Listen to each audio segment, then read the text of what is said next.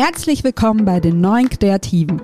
Ich bin Astate Bono, Gründerin des Creative Venture Startups Williken und Sally aus Hamburg und Host hier im Podcast. Ich frage mich und natürlich auch meine Gäste, wer sind die Kreativen von heute? In welcher Welt wollen sie leben? Und wie sieht eigentlich Kreativität aus, die nicht nur ein altes System bedient, sondern Zukunft gestaltet? Schön, dass du da bist und jetzt viel Spaß mit der aktuellen Folge.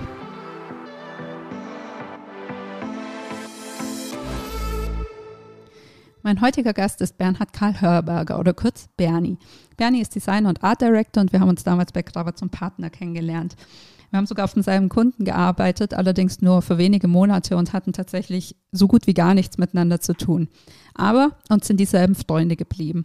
Und deswegen hat man dann am Rande immer mal wieder mitbekommen, was der andere so treibt. Und vor wenigen Monaten hieß es dann plötzlich, Bernie wandert nach Schweden aus. Ja, welcher Werbehipster träumt nicht davon, eines Tages irgendwo in Skandinavien angelnd am Fjord zu stehen und den Sonnenuntergang zu genießen? Tatsächlich hat Bernies Auswanderung aber weniger mit Hipsterspinnereien und vielmehr mit einem tatsächlich leider sehr klassischen Problem der Werbebranche zu tun. Ein Burnout hat ihn gezwungen, vom einen auf den anderen Tag alle Shootings und Termine abzusagen und ja, schließlich dann auch die Kündigung einzureichen. Wir sprechen im Podcast darüber, wie er sich da ohne Hilfe von außen wieder rausgezogen hat, wieso ihn das Ganze in die Selbstständigkeit geführt hat und aus welchen Gründen er schon vor der Pandemie zur Bedingung gemacht hat, dass er seine Jobs remote von zu Hause aus erledigen kann. Spannende und wichtige Themen. Viel Spaß mit der neuen Folge. Hi Bernie, schön, dass es heute mal geklappt hat. Yes, wo erreiche ich dich gerade?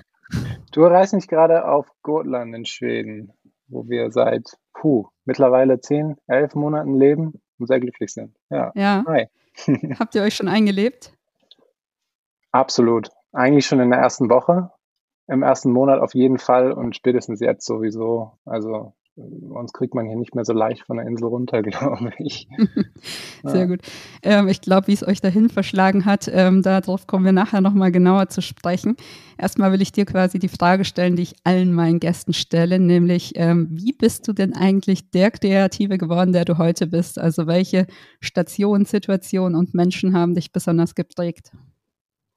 Puh. Also das Grundthema, das ich wahrscheinlich durchziehe, ist purer Zufall und dass ich bis heute eigentlich Schwierigkeiten habe, mich irgendwie als Kreativen zu bezeichnen. Das heißt, da wird die Frage für mich schon schwierig, aber ähm, ich habe nämlich irgendwie so einen ganz anderen Zugang gehabt ursprünglich mal. Also ich kam aus so einem Nerdtum raus. Also irgendwie als, als Teenie der erste Rechner, irgendwie, keine Ahnung, Mitte, Ende der 90er Jahre oder so. Und ich fand es total interessant, so Computer auseinandernehmen und irgendwie verstehen, wie es funktioniert und irgendwie Webseiten verstehen. Das war zu so einer Zeit, wo gerade irgendwie so die Webstandards-Bewegung so ein Ding war. Irgendwie, okay, HTML, wie geht das, CSS, diese ganzen Geschichten, dann irgendwie Webseiten auseinandernehmen, in den Code gucken und so weiter, dann irgendwann mal in so Foren reingekippt, so Web Development und so. Da, da fängt es dann so an, so ein bisschen Richtung Gestaltung zu gehen, mal so mitzukriegen, okay, es gibt Leute, die, die machen das irgendwie beruflich. Das ist irgendwie ein Ding, was man tut ne, irgendwie, bei mir fing es dann an, in diesen Foren mich rumzutreiben und ich fand immer das total geil, dass die alle dieselbe Software hatten, aber alle anders aussahen. Und man konnte damals ja so Skins irgendwie bauen für diese, diese, weiß ich nicht, Bulletin Board oder wie die halt hießen, diese, diese Forum-Softwares.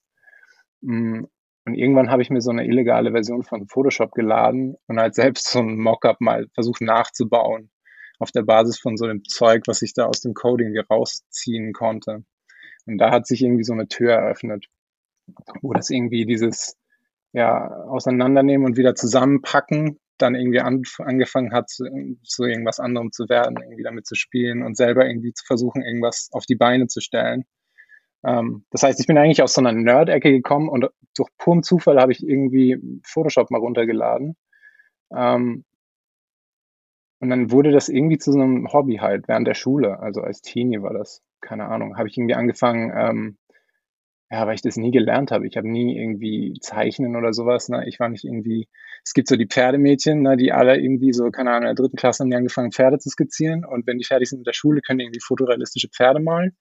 So, oder die, die Jungs haben dann irgendwie so Sci-Fi-Kram gemacht und dann konnten die irgendwie so fertige Graphic Novels so zeichnen. Ich konnte halt nicht mal Strich, ich kann bis heute nicht mal Strichmäxchen Scribbles irgendwie auf die Beine stellen. Bis heute nicht. Und das war so ein Schummelweg, wo man irgendwie was machen konnte, ohne was zu können, so ein bisschen. Ähm, und so habe ich dann irgendwie so während der Schule angefangen, Sachen nachzubauen. So, ich, das war eine Zeit, ich hatte noch keinen, ich hatte noch so einen alten Windows-Rechner und ich fand Mac-Rechner voll geil. Und das war zu einer Zeit, wo so macOS komplett übersät war mit dieser ganzen Aqua-Glas-Optik. Ähm, und ich wollte immer diese Aqua-Glas-Optik in Photoshop nachbauen. So, so hat es eigentlich angefangen, irgendwie Kram nachzubauen. Und diese Icons fand ich immer total spannend. Boah, diese na, total fotorealistisch gestaltete Icons. Und so habe ich angefangen, Icon-Sets zu basteln tatsächlich. So, das war das allererste Ding, was ich irgendwie jemals so gestaltet habe, war Icon-Sets. So 100 Icons für äh, irgendein Forums, so, ne, Forum-Software-Skin oder für so ein ähm, so Web-Hosting, Control-Panel-Skin oder so. Also Icons, Icons, Icons. Ähm, irgendwas, was man so systematisch machen kann, wo du dir im Vorhinein so ein schönes Raster ausdenken musst und irgendwie du dir eher so ein Regelwerk ausdenkst, in dem du dich irgendwie bewegst und das schon eigentlich schon alles vorgibt und du gar nicht so kreativ sein musst, du musst nicht zeichnen können und ne, so und so fing das irgendwie an, ähm, dass ich da überhaupt einen Berührungspunkt mit hatte oder ein Interesse irgendwie an Gestaltung im weitesten Sinne des Wortes. Und als dann irgendwann Zeit war, sich mal so Gedanken zu machen, ja, was will man eigentlich nach der Schule machen, ähm, hatte ich eigentlich nur so diese zwei Interessensfelder. Also aus der Schule rauskommt, hatte ich nur so ein peripheres Interesse für Chemie. Also es war so, okay, entweder du studierst irgendwas mit Chemie ähm, oder halt du machst das, was du gerade irgendwie schon seit Jahren cool findest und ey, die zahlen dir sogar so 30 Dollar für so ein Icon-Set im Netz und so irgendwelche Leute haben das ja teilweise eingekauft. Ähm, oder du machst das und lernst irgendwie, wie man das zu einem Job macht, irgendwie so Gestaltungskram. Und kurz vorher hatte ich mal so ein, so ein Schülerpraktikum in so einer Werbeagentur in Wien. Also ich komme eigentlich aus Österreich und ich war so zwei, drei Wochen in Wien in so einem, damals war das so eine heiße Agentur, ich wusste es gar nicht. Wir hatten einfach randommäßig so ein Praktikumsding mit der Schule. Und wir waren da völlig fehl am Platz, die wussten nicht, was sie mit uns machen sollen, aber es war irgendwie so ein oh, cooles ne, Umfeld, alles irgendwie so ein bisschen hip und jung. Ähm, und wir sollten einfach nur irgendwelche Resultate von so einer Umfrage aufbereiten als Präsentation. Ich bin halt so all in gegangen. Ne? Also ich habe so zwei Wochen habe ich so Icons gebaut und es alles so darzustellen und irgendwie so Animationen und keine Ahnung was. Völlig, also richtig bescheuerte Präsentation eigentlich. Aber irgendwie ist dieses ganze Ding da hängen geblieben. Das kam auch bei denen gut an, aber es war halt so, ne, ja, die, die Schüler haben halt irgendwas gemacht. Danke. Ciao dann. Ähm, und da ist irgendwie so, okay, Werbeagentur irgendwie auf meinem Radar aufgetaucht, dass das ein Ding ist, was Leute machen und was man machen kann. Und ich habe mich dann tatsächlich entschieden, ähm, in England zu studieren. Das war eh klar, dass ich in England studieren will. Und es war so ein bisschen, okay, am liebsten würde ich Grafikdesign studieren. Zu dem Zeitpunkt habe ich dann verstanden, dass Grafikdesign eine Sache ist, die existiert und die man machen kann.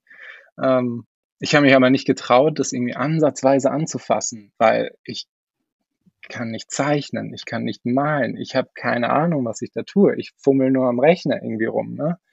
Und irgendwie spiele in Photoshop rum, bis da irgendwie was rauskommt, wo ich sage so, ah, okay, jetzt fühlt sich das ein bisschen weniger grottig an als vorher, so. Also, es hat sich so angefühlt, als ob ich da komplett fehl am Platz bin, wenn ich jetzt sage, okay, wir machen Grafikdesign. Und dann habe ich irgendwie so einen Studiengang gefunden, der hieß äh, Creative Digital Media. Also das hat sich dann nach so einem, wieder so einem schönen Schummelweg angefühlt. So, okay, das ist etwas, wo, wo das auch stattfindet, irgendwie so Grafikarbeiten, aber dann in, im Kontext von ganz vielen anderen Sachen. Und eigentlich eher so ein Rumexperimentieren, was du alles mit dem Rechner halt machen kannst. Ne? Und da war, keine Ahnung, Filmproduktion Teil davon, äh, Illustrationsgeschichten, Webgeschichten und so weiter und so fort. Mm, so, das, das hatte ich mir so da, damals davon versprochen. Und deshalb habe ich mich irgendwie dafür entschieden und nicht für Grafikdesign. Rückblickend hätte ich es vielleicht anders machen wollen, können, sollen. Ähm, genau, und so bin ich irgendwie dann, ja, auf der Uni in so ein Thema reingerutscht. Und ich muss sagen, auf der Uni habe ich irgendwie Nüsse gelernt. Also ich, es war halt alles, wahrscheinlich dadurch, dass es nicht spezialisiert genug war auf eine Sache, war es halt alles sehr oberflächlich nur und ich hatte so das Gefühl, so, wir wiederholen eigentlich nur, was ich mir in den letzten sechs, sieben Jahren irgendwie selber beigebracht habe, so abends nach der Schule. Ähm, und da ist irgendwie ziemlich schnell so eine, ja, irgendwie so eine Enttäuschung rausgetropft. Also ich habe die ersten zwei Jahre, glaube ich, habe ich tatsächlich irgendwie noch versucht zu machen, mitzumachen und ja, aber irgendwann waren meine Noten einfach grottig, weil ich nicht gesehen habe, was ich da tue und warum ja, und inwiefern mir das was bringt. Ähm, ja, und das letzte Jahr, das dritte Jahr, da war ich schon, also da hatte ich mich nur noch irgendwie durchgeschleppt. Da hatte ich auch irgendwie so ein paar, weiß nicht, so ein bisschen persönliche Issues vielleicht auch, die dazu beigetragen haben, aber ich habe mich dann nur noch so durchgeschleppt und am Ende habe ich den Abschluss gar nicht gemacht. Also ich habe meine, ich habe meine Abschlussarbeit, habe ich mich noch gezwungen, die zu machen. Ähm, aber da hatte ich schon ausgeschalten. Also ich habe die drei Wochen, vier Wochen zu spät abgegeben. Warum dann überhaupt noch abgeben, weiß ich auch nicht. Also ich habe sie vier Wochen zu spät abgegeben, damit zählte sie nicht als abgegeben und ich hätte noch ein Semester dranhängen müssen, um das alles irgendwie ne, an ein Ende zu bringen. Ähm, aber ich hatte irgendwie schon vor so einer langen Zeit schon mit dem ganzen Prozess abgeschlossen, dass ich tatsächlich bei der Werbeagentur in Wien, bei der ich damals das Schülerpraktikum hatte, Jahre, Jahre, Jahre zuvor und die bescheuerte Icon-Präse gemacht habe, ähm, den habe ich da einfach so eine Mail geschrieben, während ich da unglücklich in England saß ähm, und hatte tatsächlich schon irgendwie einen Job als Grafiker dann organisiert für direkt nach Abschluss. So und dann machst du, okay, machst du jetzt noch ein Semester, um, um dieses Stück Papier da zu holen und zu sagen, okay, Bachelor of Arts, abgeschlossen und fertig, oder fängst du halt direkt an, es zu machen und lernst da vielleicht noch was. Und so bin ich dann in den Job reingerutscht. Also kompletter Zufall. Und irgendwie auch, ich hätte ja damals dieses Praktikum hätte irgendwo sein können und so weiter. Also durch puren Zufall da bei denen gelandet. Und ich würde sagen, da habe ich am allermeisten gelernt überhaupt. Also ich habe, ich habe, ich glaube, in meinem ersten Arbeitsmonat habe ich zum ersten Mal in meinem Leben InDesign aufgemacht als Grafiker in der Werbeagentur. Ne? Ist ein bisschen spät. So dann, also pff, ähm, ich glaube, viele Grafiker haben das bis heute nicht aufgemacht. Na, das kann auch sein, weiß ich nicht. Aber rückblickend so war das wirklich so Feuertaufe. Du wirst reingeschmissen und arbeitest jetzt auf echten Zeug, es ist nicht mehr irgendwelche fiktiven Uni-Projekte, mhm. sondern es sind echte Kunden. So, dein Chef zeigt es halt wirklich her. Es muss halt wirklich dann und dann fertig sein. Es kann halt wirklich nicht irgendwie geschummelt sein, sondern muss okay sein. Und ich würde sagen, da habe ich irgendwie am allermeisten gelernt, auch wenn es nur anderthalb Jahre waren, ein Jahr, anderthalb, irgendwie so. Ähm, also so ein paar Sachen von meiner Chefin damals, also auch so dummes Zeug wie, ne, wenn ich noch einmal dich ansprechen muss darauf, dass die verdammten Schriften nicht mitgeschickt wurden mit der Photoshop-Datei, so, und mich noch einmal die Web-Umsetzungsputze anruft, dass wir die Schriften schicken müssen, so, dann bist du hier raus. Also so ein Zeug. Ähm, von bis, da habe ich irgendwie extrem viel gelernt und auch irgendwie Handwerk, Handwerk, Handwerk überhaupt, indem man es macht und indem man dann feststellt, so scheiße, ich habe keine Ahnung, was ich hier tue und die dürfen auf keinen Fall erfahren, dass ich keine Ahnung habe, was ich hier tue. und dann irgendwie noch nachts zu Hause nach der Arbeit sich irgendwelche Tutorials angucken und so und so irgendwie klar zu kommen und das Gefühl zu haben, okay, ich weiß, ich weiß ungefähr, wie ich das jetzt irgendwie hinkriege. Und da überhaupt sich irgendwie in so, so, so Autodidakten-Style irgendwie weiß ich nicht, Druckvorstufen und was weiß ich was beibringen. Ich hatte in meinem Leben noch nie davon gehört, weißt du. Und dann sitzt du da so, ja, mach das mal für die Reinzeichnung fertig. Äh, was ist eine Reinzeichnung? So, also so ging es los. Ich wollte sagen, es klingt eigentlich nach einem klassischen Imposter-Syndrom, aber also du hattest. Aber es war Imposter. okay. okay. Es ist nicht so, dass ich irgendwie gut war, sondern ich wusste wirklich nicht, was ich da tue. Ich habe einfach relativ schnell konnte ich mir die Sachen irgendwie aneignen. Also das war vielleicht super hilfreich dass ich dann, also keine Ahnung, ich habe das eben manchmal, wenn ich mich dann irgendwie für irgendwas begeistere, dann ist es halt so, okay, das ist jetzt mein Leben und jetzt mache ich nur noch das und dann vergisst du auch irgendwie zu essen und zu schlafen und so und dann bist du halt nur noch da und dann hast du es auch irgendwann. Aber ja, das war der erste Job. Und dann war so der ultimative Schlag in, ins Gesicht bei dem Job war, dass dann 2008 auch in Österreich, ein bisschen verspätet als in Deutschland, aber auch in Österreich kam dann die Wirtschaftskrise an. Und meinen ersten Job, wo ich mich durchgeschummelt hatte und dann irgendwann an einem Punkt stand, wo ich dachte, okay, ich bin, ich mache den Job und es ist auch okay so, ne? Ich gehöre hier auch hin, ich darf hier auch sein. Ähm, da wurde ich gefeuert. Genau da wurde ich oh, gekündigt oh, von meinem allerersten Job. So. Und dann stehst du halt erstmal da und ja, ich glaube, es, es wurde noch in so einem Kontext alles ne, verpackt und es war schon klar, dass das nichts ist, was sie wollten, sondern mussten und aus irgendwie Geschäftsgründen und bla bla bla. Ich war halt irgendwie am Mhm. kürzesten da und immer noch teilweise ziemlich useless und so weiter. Du warst, Also warst wahrscheinlich auch einfach der Jüngste ohne Familie, die er ernähren musste, ohne genau Kinder. das, Und genau das. Hm. Ja, und die anderen konnten halt auch einfach ein bisschen mehr. Ähm, ja, und dann stehst du halt da und da dann halt auch wieder Zufall. Also es ist ja nicht so, als ob es nur der Agentur so ging. Ganz Wien war gerade am, am Feuern. Also ich habe, boah, ich ungelogen, also 20, 25 Bewerbungsgespräche gehabt, irgendwie in immer beschissener werdenden Agenturen. Also ne, du fängst dann an mit denen, wo du gerne hin würdest, dann fängst du so mit denen danach an. Irgendwann ist es einfach nur so, ja, irgendwie war da Agentur im Namen. Also irgendwann ist es einfach nur Hauptsache, die, keine Ahnung, wissen, was Photoshop ist, mir egal. Ähm, und der Tenor war überall so, schön, dass du da warst. Deine Mappe ist okay. Wir können uns das schon vorstellen. Ähm, aktuell kündigen wir die gesamte Belegschaft. Komm doch gerne in einem Jahr wieder. Okay. Und dann, ja, stehst du halt da. Und mein, mein Ding nach England war ja eh so, okay, dieses Wien ist ja eh nur so ein temporäres. Na, ich hatte halt wieder nicht irgendwie den Mut zu sagen, ich bin Grafiker und ich gehe in eine große Agentur, sondern es war wieder so ein Schummelweg so ein bisschen. Und eigentlich wollte ich ja insgeheim immer zurück nach England und irgendwie in London in einer Agentur anfangen. Ähm, hab's mir aber auch, ne, wie damals das Grafikstudium, habe ich mir das auch nicht so ganz zugetraut. Und dann kam irgendwie das Wien-Ding und okay, nachdem man so die halbe Wiener Agenturlandschaft durch hat und das auch nichts wird, war dann so die Frage, was jetzt? Und dann war es, okay, du machst jetzt, du machst jetzt England, du willst dich jetzt zusammenreißen und dich da bewerben, aber bevor du das machst, guckst du nochmal kurz Deutschland. So. Und dann habe ich ganz naiv so, also ich hatte ja keine Ahnung von der deutschen Agenturlandschaft, also wirklich Werbeagentur Nummer eins Deutschland gegoogelt ähm, und den, nur den, auch nur den, äh, eine Bewerbung geschickt ähm, und dann angefangen, mein Zeug für England vorzubereiten. Und während ich dabei war, mein Zeug für England, also meine Bewerbungsunterlagen für England vorzubereiten, kam halt von denen die Antwort so, ja, komm doch vorbei zum Gespräch. Das war dann vermutlich Jungformat oder Das Springer war dann Jungformat damals, ne? Äh, Springer und Jacobi war damals schon nicht mehr, so alt wie ich nicht. Äh, Aber ähm, genau, das war damals Jung von Matt. Genau, kam direkt so das, also wirklich ein paar Tage später, so komm, komm doch mal hoch für ein, für ein, für ein Gespräch. Also irgendwie habe ich kleiner mit meinem, ne, ich kleiner Hipster mit meinem Stirnband, bin ich irgendwie, bin ich irgendwie nach Hamburg geflogen, habe allen Grüß Gott gesagt und wurde irgendwie komisch angeschaut.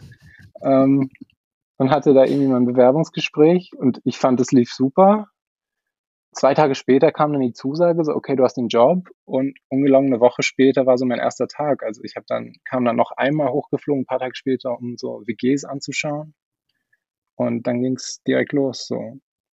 Und in dieser Hamburger, in dieser Hamburger Werbeblase bin ich irgendwie, ja, ob unmittelbar als Festangestellter oder irgendwie so ein bisschen peripherer als Freiberufler, halt irgendwie seither unterwegs, tatsächlich. Mhm. Aber alles nur, weil damals gekündigt und lustigerweise hat Jung vom Matt damals auch nur wegen der Krise einen Grafiker gesucht. Eigentlich wollten sie eine AD, aber hatten das Geld nicht. Okay. So. Und ich sollte dann halt, ja, eigentlich einen AD, little did they know, dass ich irgendwie ein Jahr davor das erste Mal InDesign aufgemacht hatte. Eigentlich sollte ich eine AD ersetzen, aber genau. Und da wurde ich dann so gl glücklicherweise, also gerade weil du auch fragst, so welche Leute, also im ersten Job war es meine unmittelbare Chefin, die mich irgendwie immer wieder zusammengefaltet hat bei dem Blödsinn, den ich gemacht habe. Zu Recht, wohlgemerkt. Mhm. Und bei Jung von Matt war es tatsächlich mein, mein CD, mein Art-CD, der ähm, wahrscheinlich irgendwie, was ich so die ganze Berufslaufbahn, wenn ich die mal anschaue, ist das wahrscheinlich der Einzige, der irgendwie so eine Art Mentor-Position überhaupt jemals eingenommen hat und irgendwie so versucht hat, einen vor, vorwärts zu bringen und irgendwie einen Plan für einen zu haben und irgendwie einem irgendwie vor Augen zu führen, was sein könnte und so, ne? Mhm. Und einen zu verbessern. Und der hat mich tatsächlich irgendwie so adoptiert irgendwie als, ja, keine Ahnung, sein, sein, sein Dude da, sein Grafiker halt. Ähm, und mich irgendwie auf allerlei Projekte geschmissen und mich irgendwie zu Shootings geschickt und so weiter und so fort. Und ich würde sagen, da habe ich dann wahrscheinlich tatsächlich das erste Mal so richtig Werbeagentur gelernt. Mhm. in dem Job und in der Position. Und super intensiv, natürlich. Also das waren, weiß nicht, ein Jahr oder anderthalb fast. Und ich weiß noch genau, also ich glaube, ich war sechs Monate, sieben Monate genau die ersten sechs Monate die Probezeit, nach der Probezeit, ich wurde übernommen und es war alles toll und bla und alle waren glücklich und auch ich. Da habe ich mich getraut, dann so eine WG irgendwie klar zu machen, die nicht nur auf Zeit war, sondern so Open-End-mäßig, weil es klar war, okay, du gehst, musst nicht wieder zurück nach Österreich. Ähm, und irgendwie, ich glaube, nach dem neunten Monat oder so, habe ich das erste Mal gesehen, dass Hamburg ein Rathaus hat. Also ich war bis zu dem Zeitpunkt, war ich entweder zu Hause oder in der Agentur, sonst war ich nirgendwo. Also, es gab nur die Schanze, so direktes, unmittelbares Umfeld der Agentur. Da habe ich dann auch noch gewohnt und oh, ungelogen, ich habe neun Monate lang dieses, diese Blase da nicht verlassen, bis mich irgendwann mal jemand besucht hat und so, wollen wir zum Rathaus? Und was für ein Rathaus? Wo? In Hamburg. Ja, ja, es gibt auch einen, ha einen Hafen. Also, ne, so in diesen Ding eingenommen war ich dann irgendwie in der Zeit. Aber eben unglaublich intensiv und sehr viel gelernt. Ja. Und dann ab da auch wieder Zufall. So, die Chefs wurden gekündigt, wie das halt so ist in so einem Schlachtschiffladen, wird auch mal umgebaut. Ähm, damit ist für mich so eine Welt zusammengebrochen, weil mein Mann so, der mit dem Plan und ne, der wusste, wie ich bin und was ich kann und wo die Reise hingeht, der hat sich plötzlich in Luft aufgelöst quasi. Und mhm. damit fühlt sich ja an, als ob du wieder bei Null anfängst, ne? Weil alle, die dich kennen, sind weg über dir, also deine unmittelbaren Vorgesetzten.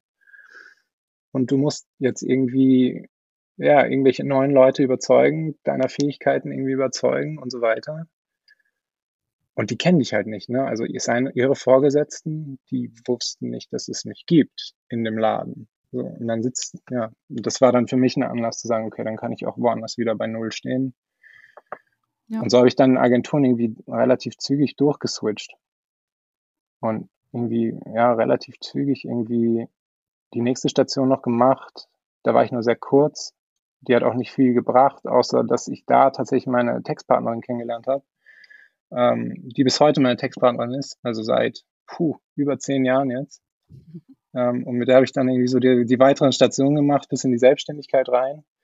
Ähm, genau, aber so ging das Gebounce irgendwie, irgendwie weiter. Aber so die, die prägendsten Teile waren wirklich Wien und mein erster CD, der irgendwie den Plan hatte und mich dann irgendwie getriezt und gepusht hat und irgendwie mach noch mal hier mehr Knack drauf aufs Bild und so. Nein, es braucht noch mehr Knack, so, ne? Und du wusstest, okay, wenn ich ihm was zeige und er nur so macht, dann brauchst du gar nicht fragen, sondern einfach wieder rausgehen und neu machen und so solche Sachen.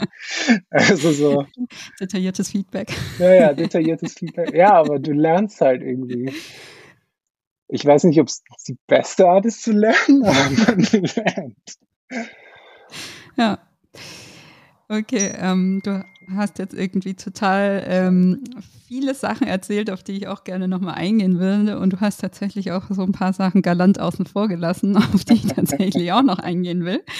Ähm, schauen wir mal, wo wir hinkommen. Ähm, genau, also eines der Dinge oder die mich am meisten geflasht haben und die ich auch tatsächlich nicht wusste, du und Alex, ihr seid für mich so das Paradebeispiel für ein klassisches Kreativteam. Also so äh, nehme ich euch von außen wahr. Ne? Also wir hatten ja auch nicht so viel miteinander zu tun mhm. in der Vergangenheit, aber ich habe immer nur gehört, so Alex und Bernie, die machen die besten Filme und irgendwie das beste Storytelling und keine Ahnung, die schönsten Plakate so ungefähr. Mhm. Ähm, und deswegen hat es mich jetzt gerade total überrascht, dass du sagst, du kommst eigentlich aus so einer Nerd-Ecke ähm, und hast auch Creative Digital Media studiert. Ja.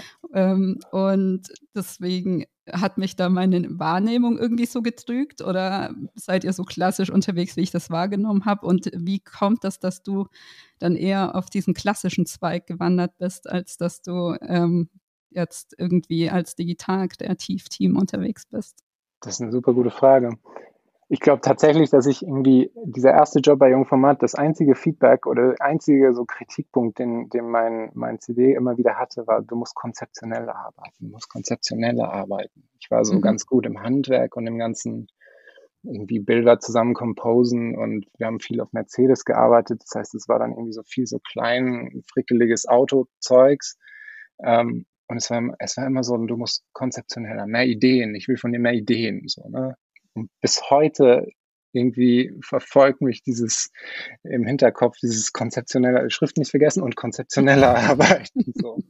Und ähm, ich glaube tatsächlich, dass die nächste Station, wo ich dann auch Alex kennengelernt habe, habe ich auch wahrscheinlich deshalb ausgesucht, weil der Geschäftsführer von dem Laden eigentlich genau die Arbeit mir versprochen hat. Und ich glaube, mit Alex zusammen habe ich tatsächlich das erste Mal so richtig überhaupt Filme gemacht. Also da hatte ich zum ersten Mal endlich einen Texter und war nicht nur so eine von vielen Ressourcen, die so auch mal mitdenken dürfen. Wo du dann nachher sagst, na, deine Ideen sind ja schlecht, aber du hast ihnen keine Werkzeuge gegeben, du hast ihnen keine, keine Counterparts gegeben, mit denen sie ausdenken können oder, oder, oder. Und mit Alex, also da hatte ich zum ersten Mal endlich meinen Teampartner, mit dem, also ich weiß nicht, wie gut sie das findet, dass, dass sie dann jemanden an der Backe hatte auch, aber genau, da hatte ich dann, da, da, da hatte man dann irgendwie so eine Infrastruktur, in der man das, in der man arbeiten konnte. Und irgendwie haben wir für uns ziemlich schnell festgestellt, wo, wo wir irgendwie, zumindest anfangs, wo wir stark sind und wo nicht. Oder wo wir irgendwie am meisten Spaß haben eher, ne? Mhm. Und ja, wenn du sagst so Storytelling und so Filme, Filme war immer so, so das beste Beweismittel für, das ist ein Gedanke, der funktioniert, ne? Ja. Oder das ist ein Gedanke, der entertaining ist oder der viele verschiedene Facetten hat oder sowas. Das war immer irgendwie, wir beweisen es erstmal anhand von irgendeinem Satz, einem Manifest und einem Film, irgendwie so, ne? So. Das war einfach so der einfachste Weg für uns gefühlt. Mhm. Während dieses ganze Handwerkliche, das hat sich für mich ja das hat sich ja nie irgendwie gut angefühlt für mich. Also ich habe mir ja nie so gefühlt, als ob ich weiß, was ich tue. Also bis heute ja nicht. Mhm. Also, sondern es ist so ein bisschen, also es ist eher das, also es ist alles Schmerz, aber das war besonders schmerzhaft so, ne? Also das ganze Ausdenken ist auch Schmerz, aber auf eine andere Art, ne? Und irgendwann hast du dann da einen Gedanken oder nee, einen Film oder irgendwas und du sagst, okay, das finde ich ganz lustig oder so, ne? Und mhm. beim Handwerk war es nie so, dass du sagst, okay, das ist passt, sondern ja, es passt, aber vielleicht, wenn ich morgen drauf schaue, finde ich es irgendwie alles schrecklich. und fall wieder in so ein Loch. also so dieses Gefühl irgendwie. Ja. Okay, heißt du hast eigentlich äh, quasi die digitale Arbeit tatsächlich mehr mit Handwerk verbunden und Voll. die klassische Werbearbeit, sage ich jetzt mal, eher mit Kreativität sozusagen. Lustigerweise, ja. Oder so, ja, genau. Ideen machen war für mich immer so, okay, das ist kreativ. Während so das andere war so, ja, da machst du es ja nur. Also da, ja. Na, so wie da schreibst du es ja nur auf, aber die, die, Kunst war ja nicht das Aufschreiben, sondern das Ding zu haben, was du aufschreiben willst. Mhm. So. Und so hat sich irgendwie das ganze Grafikzeug irgendwie für mich angefühlt. Ja. Mittlerweile bin ich da auch eines Besseren belehrt. so, dass es da irgendwie vielschichtiger ist, als ich das jetzt vielleicht im ersten Moment wahrgenommen habe. Ähm, ja. Aber irgendwie hat sich das eingebrannt. Ja. Und okay. gerade dieses Ausdenken, dieses, oh, dieser endlose Dialog oder eigentlich ist es so ein erstmal mit dir selbst in deinem eigenen Kopf so ein endloser Dialog und dann hast du noch diesen Counterpart, mit dem du das betreiben kannst und irgendwann hast du so eine ganz merkwürdige eigene Sprache, wo du irgendwie, na, also jeder, der dazuhört, würde meinen, so arbeiten jetzt oder was ist das jetzt genau? So und wie kommt da jetzt am Ende was bei rum? Mhm. Ähm, aber genau diese ganze Frust und das Hin und Her und das, ich hab's doch, ich weiß doch auch nicht und ne, das, was da irgendwie alles drinsteht, das hat sich immer angefühlt wie, wow, das ist kreatives Werkeln, Puzzeln, eigentlich wie so ein Puzzlespiel eher. Ja. ja. Voll. Okay, wir haben es ja, ja, jetzt schon ein paar Mal angesprochen, die liebe Alex. Und ähm, du hast jetzt gerade auch schon gesagt, ihr habt so eure Geheimsprachen und so weiter. Und ihr seid ja wirklich so das Kreativteam. Ich glaube, wenn nämlich jemand fragen würde, ähm, ich wusste am Anfang, habe ich mir immer gedacht, sind Bernie und Alex eigentlich zusammen, weil es euch wirklich nur im Doppelpack gab, so ungefähr.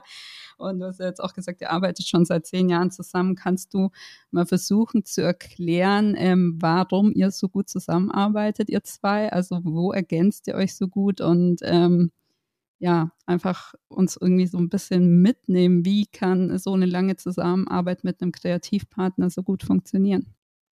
Das ist eine gute Frage. Das ist eine sehr gute Frage. Lustigerweise ist mit dem Zusammensein, das haben wir schon ein paar Mal gehabt. Wir hatten sogar eine Zeit lang auf unserer Website so frequently asked questions, wo die erste war so, are you guys a couple? Und es war so, nein. nein sind wir nicht. Es ist sehr wohl möglich, dass ein Mann und eine Frau zusammenarbeiten, ohne zusammen zu sein. Ja. Aber ja, so sind wir auch oft in diesen Läden ange angetanzt und aufgetreten. Und gerade wenn man zusammen auch die Jobs wechselt und so, ja, klar. Ähm, ja, warum funktioniert's? Das ist eine super gute Frage. Ich habe nicht den blassesten Schimmer an Ahnung, warum es so gut funktioniert. Also, okay, it's magic. Ja, vielleicht, maybe it's magic, maybe it's Maybelline. nee, ähm, ich will mal sagen, man begegnet sich irgendwie auf jeden Fall auf so einem ähnlichen Level. Also ich glaube, mittlerweile wissen wir, wie der andere ganz, also mittlerweile wissen wir ganz gut, wie der andere tickt und wo er so seine, also ich glaube, wir hätten auch das Material, den anderen fix und fertig zu machen, wenn wir wollen, wie. Ne? Man hat mittlerweile so, weiß man auch, wie man den anderen anfassen kann und wie nicht. Und ähm, ich glaube, warum es so gut funktioniert, ist, weil wir uns, weil wir tatsächlich immer nur oder fast immer nur, es gibt natürlich Ausreißer, aber fast immer nur auf diesem Ideenlevel irgendwie reden. Und da geht dann auch irgendwie alles. Da kannst du auch mhm. irgendwie egal wie reden, weil es geht nur um die Idee, es ist, es ist kein, ich rede nicht über dich oder mit dir oder es geht nicht um deine Meinung oder irgendwas, sondern es geht, wir reden nur über dieses Ding, was es da noch nicht gibt. Und dadurch ist es irgendwie so ein, wenn beide irgendwie verstehen, auf welchem Level sie sich gerade dieser Sache annähern und beide irgendwie auf dieser selben Ebene irgendwie drüber reden, dann kannst du irgendwie, finde ich, relativ zügig und relativ schnell irgendwie vorankommen, eine Idee irgendwie ändern, umwerfen.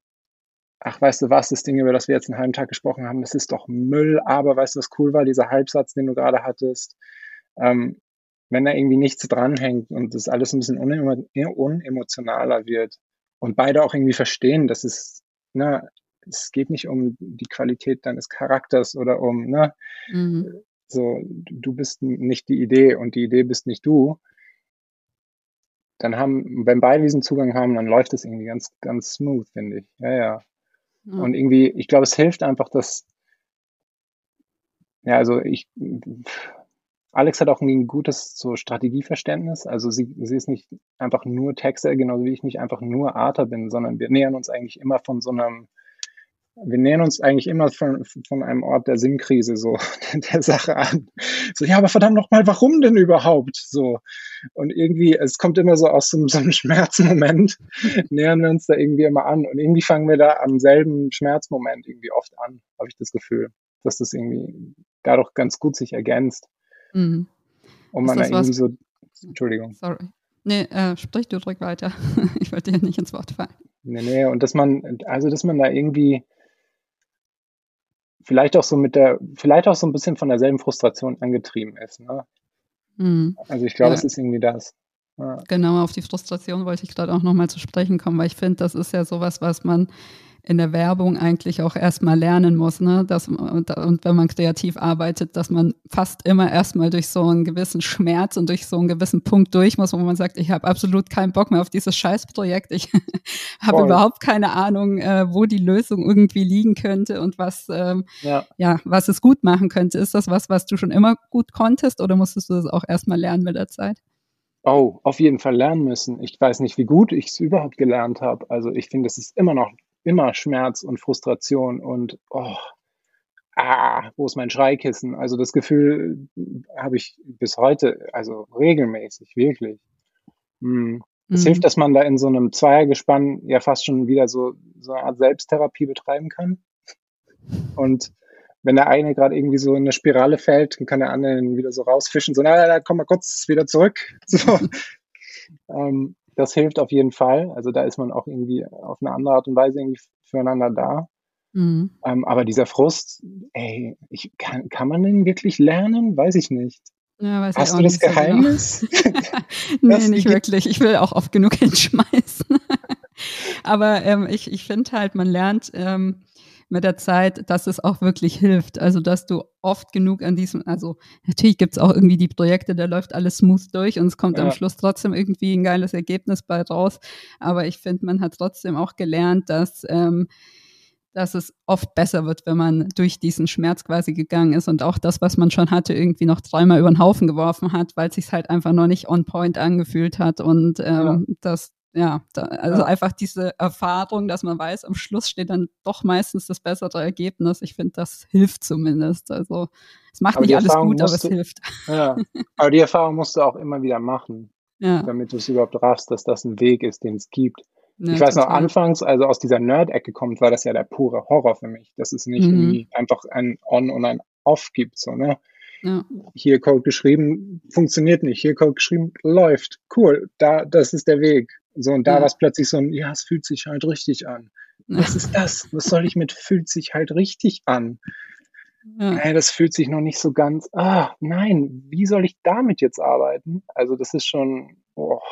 Ja, ja vor allem Aber, ist ja auch das Schlimme dann, finde ich, dass du halt ein anderes Bauchgefühl hast als dein CD und ja. dein Artpartner und ja. also aus meiner Sicht jetzt Artpartner und vielleicht auch ähm, als der Kundenberater und bis du dann halt mal irgendwie alle zusammengeklickt hast und du denkst jedes Mal so, ja, was soll ich jetzt mit deinem Feedback anfangen? Also bloß weil bei dir das Gefühl noch nicht stimmt, kann es ja trotzdem gut ja. sein.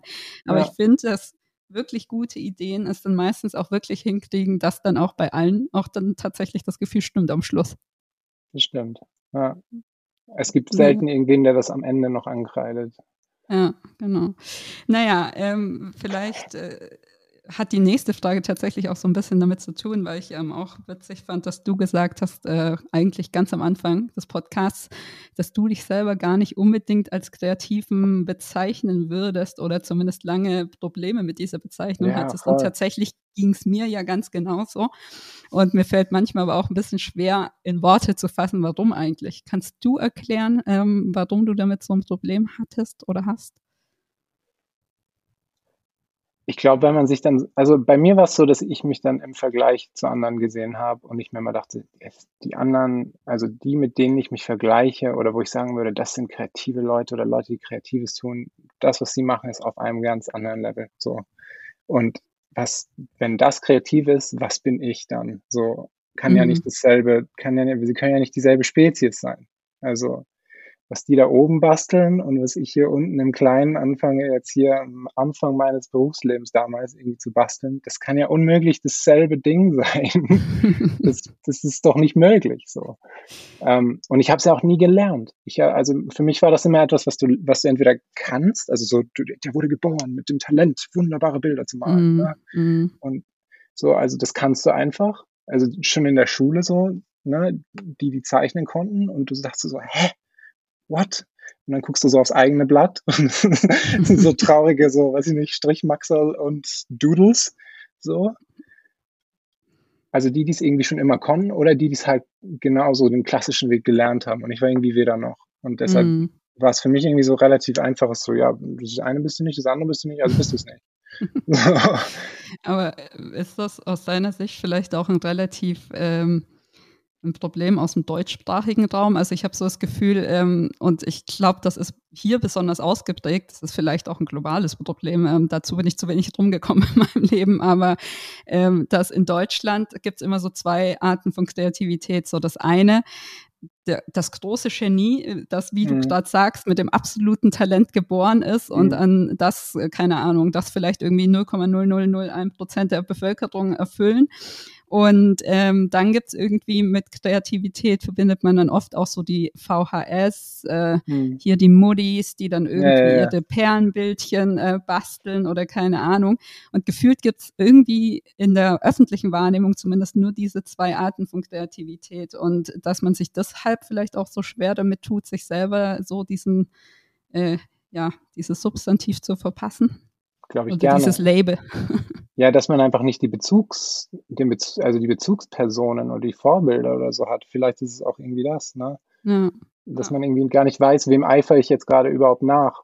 Weil, ne, das eine bin ich nicht, das andere bin ich nicht. Aber gibt es irgendwie noch die Dritten und das sind einfach die, die es sich halt, die es halt einfach sich erarbeiten. So. Und ja. wo es halt nicht drin ist, sondern du kämpfst halt immer und immer und immer und immer und immer wieder mit dir selbst und am Ende hast du irgendwie plötzlich so was Neues gehabt. Ja, Siehst genau Moment. deshalb gibt es diesen Podcast, damit man mehr andere Vorbilder hat. Genau. Ähm, nee, aber genau, also eine Sache auch noch, ähm, wo ich auch denke, so wenn dieser Podcast irgendwas leisten kann, dann vielleicht das, was du auch gesagt hast, nämlich ähm, dass man als, also dass du auch immer mit dem Bild irgendwie durchs Leben gegangen bist, zumindest früher, dass man als äh, Designer und als Grafiker unbedingt malen und zeichnen können muss. Ja. Und das hatten wir jetzt ein paar Mal, das hatten wir zum Beispiel auch im Podcast mit Denise, ähm, dass sie auch gesagt hat, ich kann überhaupt nicht zeichnen und ich kann überhaupt nicht malen. Und immer wenn ich sage, ich bin Designerin, kommen alle an und die erste Frage ist, oh, dann kannst du bestimmt total toll malen. Und sie muss immer sagen, nein, das stimmt überhaupt nicht. Ja. Ähm, also ist vielleicht auch an der Zeit, dieses Vorurteil mal aus der Welt zu schaffen. Auf jeden Fall. Und man kommt auch ohne gut durch, gerade heutzutage. ich habe mir da doch ganz merkwürdige Workflows angeeignet, weil ich auch nie auffliegen lassen wollte, dass ich nicht zeichnen kann. Und ne, dann wirst du gefragt, was zu scribbeln oder keine Ahnung was. Und dann eignest du dir halt die absurdesten Arbeitsweisen an, wo du dann halt das halt in Photoshop baust und am Ende machst du einen Skizzenfilter drüber oder sowas, weil das fällt dir gerade einfacher, als es zu zeichnen. Ja. So, ne? ja. Also okay, du, du, kannst uns noch ein paar Tipps und Tricks verraten.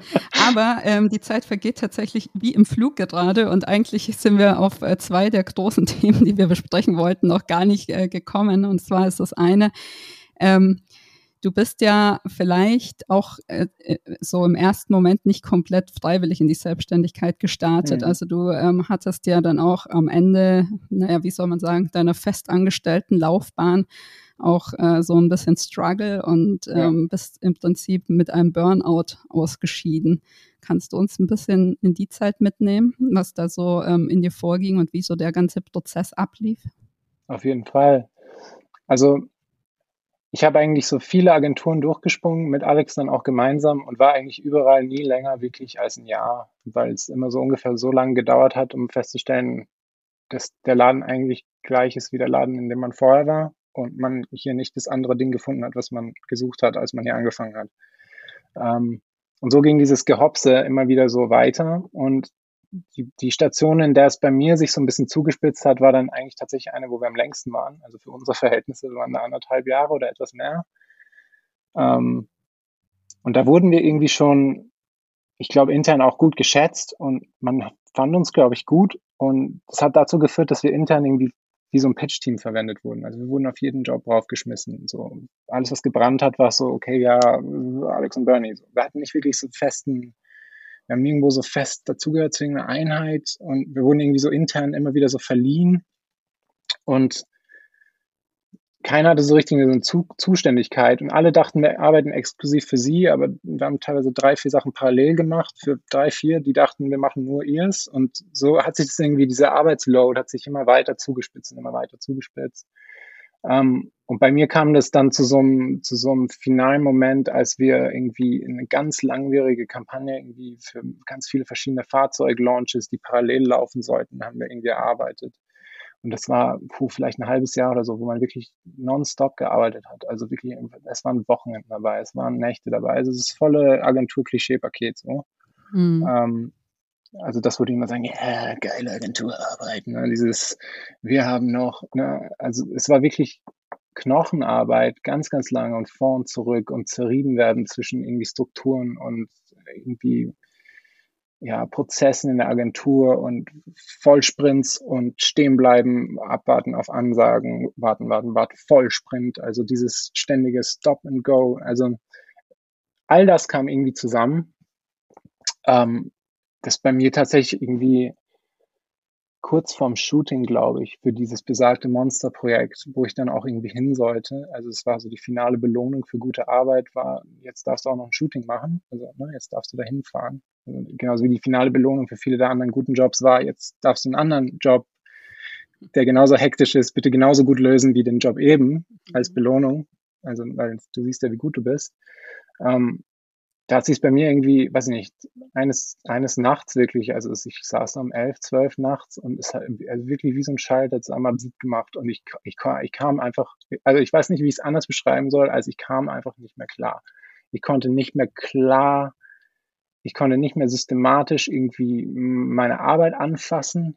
Also ich, ich war einfach plötzlich ging so ein Schalter um und wo ich normal immer versucht habe, so relativ strukturiert und organisiert in meine Sachen, war alles nur noch messy, so. Hm, und dann bin ich auch nach Hause und ich glaube, ich war da wirklich so drei, vier, fünf Tage habe ich mich dann nur noch so selbst beobachtet in so einer Außensicht und war einfach durch. Also ich glaube, es war einfach komplette Erschöpfung zu dem Zeitpunkt. Nach wirklich monatelangem Durcharbeiten war das einfach ein Moment der völligen Überschö ähm, Erschöpfung. Ich saß nur noch so, ich saß nur noch weinend auf dem Sofa zu Hause, so, ne? Mhm. Und so habe ich mich dann irgendwie noch so irgendwie ins Büro geschleppt und irgendwann musste ich mir dann auch eingestehen, okay, ich kann nicht und ich kann nicht auf dieses Shooting fahren und die müssen irgendwie einen anderen schicken und ich muss es jetzt sagen und so, ne? Das habe ich da nochmal irgendwie angemeldet. Ähm, und dann habe ich mich krank gemeldet. So die maximale Dauer, die dann so ging, sechs, sechs Wochen, glaube ich, bis irgendwie Krankengeld greift. Also so die maximale Dauer, die ein Arzt dich erstmal krank schreibt, bevor sie dann anfangen, mehr Fragen zu stellen und so. Mhm. Ähm, und in den sechs Wochen war ich komplett nutzlos. Also ich, ich konnte, also ich, ich, ich habe es letztendlich, habe ich, die simpelsten Abläufe waren mir zu kompliziert und zu das hat mich völlig, alles hat mich überfordert. Ich saß auf dem Sofa und die Küche, die wirklich fünf Meter entfernt war, so, ich wollte mir einen Tee machen, so, und der Prozess des Aufstehens, ich muss jetzt aufstehen, ich muss dann darüber gehen, dann muss ich eine Tasse aus dem Schrank holen, einen Teebeutel, einen Wasserkocher anmachen, dann muss ich es zusammengießen, umrühren und auch noch Milch aus dem Kühlschrank, den ich auf und zu mache. All diese Prozesse, es war viel zu viel. So, ich war überfordert mit der, der Idee, einen Tee zu machen und saß dann nur weinend auf dem Sofa, weil ich das nicht konnte. Ich konnte ich nicht, ging nicht. So, so waren meine sechs Wochen. Ähm, bis es dann irgendwie klar war, okay, du musst jetzt irgendwie zurück, weil ansonsten greift jetzt Krankengeld, das ist nicht genug, davon kannst du nicht leben und so weiter und so fort. Ähm, und so ging ich irgendwie, so habe ich mich wirklich eigentlich sehr, sehr lange durchgeschleppt in diesem komischen Zwiespaltzustand von eigentlich ist mir das alles viel zu viel, aber irgendwie muss ich trotzdem noch halbwegs funktionieren, um irgendwie meinen Alltag irgendwie zumindest irgendwie aufrechtzuerhalten, gewissermaßen. Und ich bin zurück in diese, in, in die Agentur tatsächlich, habe mich da dann auch immer wieder krank schreiben müssen, so periodisch, habe dann nochmal Einheit gewechselt, ähm, irgendwie in, in der Hoffnung, dass es vielleicht auf einem anderen Kunden mit anderen Leuten um sich rum und anderen Chefs und so vielleicht anders läuft. Ähm, aber da war es ziemlich schnell klar, so, nee, irgendwas ist wirklich kaputt gegangen. Und irgendwie, ich konnte auch irgendwann mal einfach nicht mehr in diese Agentur gehen. Ich hatte, also die, die Agentur damals, die sind mittlerweile in anderen Räumlichkeiten, aber die Räumlichkeiten damals hatten so einen bestimmten Teppichboden. Und dieser Teppichboden, den gibt es auch bei der Agentur für Arbeit. Ähm, diesen Teppichboden, der löst bis heute irgendwas in mir aus. Also den, also da bin ich so wupp direkt wieder dort, so wenn ich diesen verdammten Boden sehe. Und irgendwann war es wirklich da, dieser, ich kann das, ich kann diesen Boden nicht mehr sehen, ich kann ja nicht mehr sein. So. Mhm. Und so habe ich damals dann irgendwie gekündigt und Alex hat also rückblickend dankenswerterweise auch irgendwie mitgemacht und war dabei irgendwie sehr unterstützend und hat so gut sie konnte, aber ne, als Außenstehender kannst du auch nicht viel machen, außer irgendwie ja versuchen da zu sein, so Punkt. Mhm. Ich war ich war nicht funktionsfähig und so habe ich mich durchgeschleppt. Also diese Station noch irgendwie so halbwegs zu Ende, dann noch so eine einen Versuch noch, okay, wir probieren es doch in einem anderen Laden, vielleicht ist der ja anders. Mhm. Ähm, und ich glaube, nach drei Monaten festgestellt, es geht einfach nicht. Also ich, da waren wir auch nur noch so, Alex war ja auch durch, nicht ganz so durch wie ich, glaube ich, aber wir waren ja nur noch so Zombies, also wir waren ja nur noch so Hüllen. Und dann waren wir in diesem letzten Laden drei, vier Monate und dann war es okay, es geht einfach nicht mehr. Und nach all diesen Stationen, die wir jetzt hatten, haben wir eigentlich nur gelernt, dass Hamburg die Werbeagentur ist und diese ganzen Läden waren ja alles nur Abteilungen. So mhm. die zufällig irgendwelche Kunden betreuen. Aber eigentlich ist es alles wirklich vergleichbar. Also die Krankheiten, die wir zumindest hier unten am Boden spüren, so wir, die wir die Arbeit machen, sage ich mal, die waren alle ähnlich. So die Sachen, die uns kaputt gemacht haben, die waren alle ähnlich. Und dann blieb eigentlich nur noch Selbstständigkeit grundsätzlich als Konzept, als letzte so Fluchtmöglichkeit, bevor man eigentlich sich hinsetzen muss und sich ganz ernsthafte Fragen stellen muss, was seine gesamte berufliche Laufbahn so angeht. Ne? Was mhm. mache ich denn eigentlich hier überhaupt, wenn mein Job mich zerstört? So. Mhm. Kannst du in der Rückschau ähm, sagen, was dich quasi dazu getrieben hat, das überhaupt so lang mitzumachen, dass es überhaupt an den Punkt erst kommen musste? Boah, ich glaube irgendwo Ehrgeiz. Also ich meine, das ist auch so ein bisschen ein Ding, glaube ich, was Alex und ich beide teilen, dass wir dann schon auch irgendwie gut sein wollen. Und wenn du und es sind noch zwei andere Teams auf dem Job, dann wirst du schon auch besser sein als die anderen beiden Teams. Und wenn zehn Ideen in die Präse kommen, dann wirst du schon auch, dass so neun von dir sind. Also ne, dieses Ticken, also Ehrgeiz und irgendwie diese Idee, dass das halt der Weg ist, so, so, so ist es halt, so wird es halt gemacht. Also das ist gar nicht in Frage zu stellen, gibt es da eigentlich überhaupt eine andere Herangehensweise, ne? eine ange ich kann nicht mehr reden, eine andere Herangehensweise, gibt es die überhaupt? Mhm. Oder gibt es überhaupt einen anderen Weg? Klar, man hat mitgekriegt, es gibt Freiberufler und so, ne? aber auch da dann wieder dieses Ding, naja, ich bin ja kein Kreativer. Naja, ich kann ja nicht Freiberufler sein. Also, mhm. Also ja, ich, ich werde ja nie gebucht. so.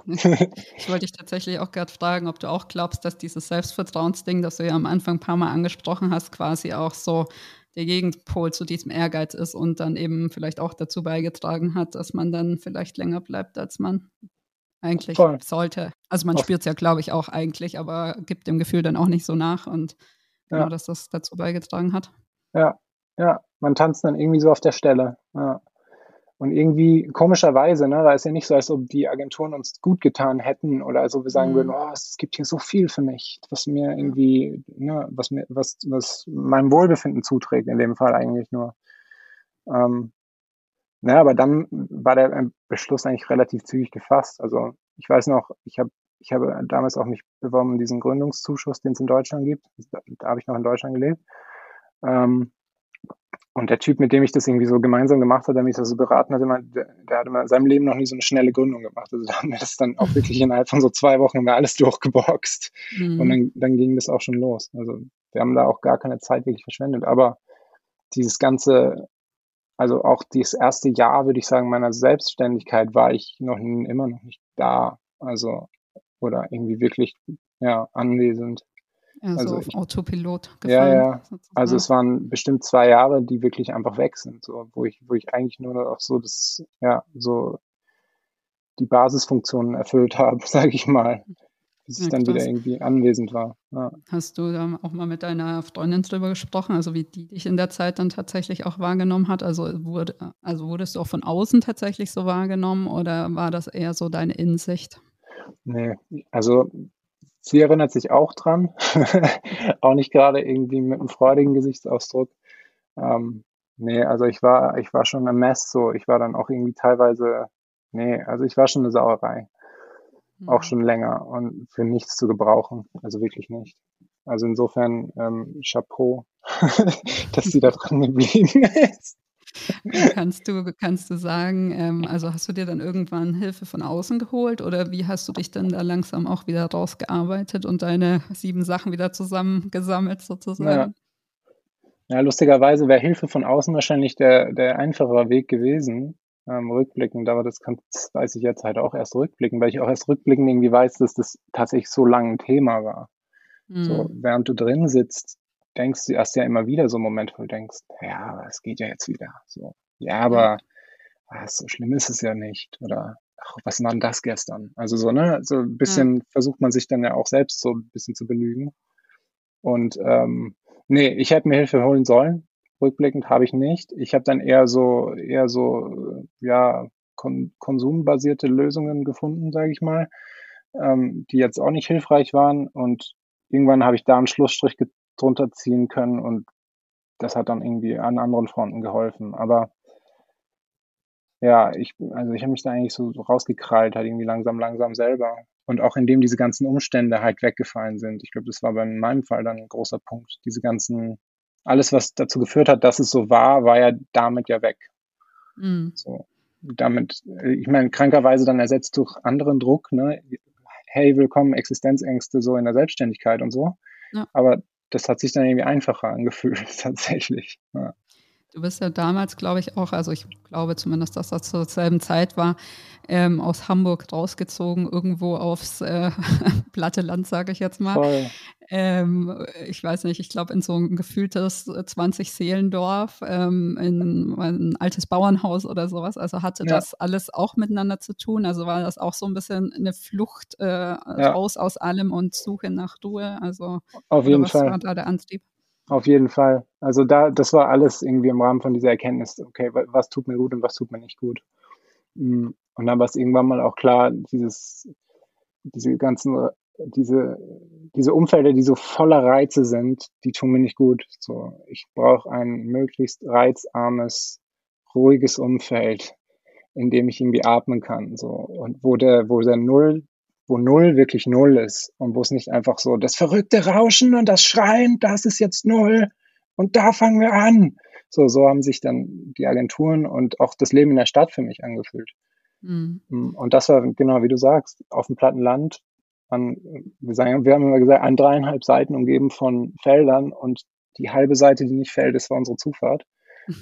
Also da waren wir halt im, Nie im Niemandsland und da war es, das war genau die richtige Medizin dann auch. Also, mhm.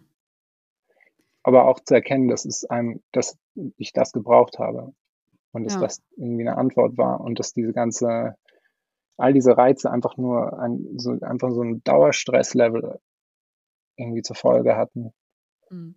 Aber was, was würdest du uns sagen, was war Henne und was war Ei? Also ähm, würdest du rückblickend sagen, du warst schon immer so ein Typ, ähm, dem eigentlich zu viele Reize und zu viel Lärm und zu viel, weiß ich nicht, White Noise, bla, ähm, nicht gut getan haben und das hat auch irgendwie dazu beigetragen, dass du überhaupt in die Situation gekommen bist? Oder hat der Burnout an sich ähm, im Prinzip dich erst so empfindlich gemacht gegenüber diesen ganzen Reizen?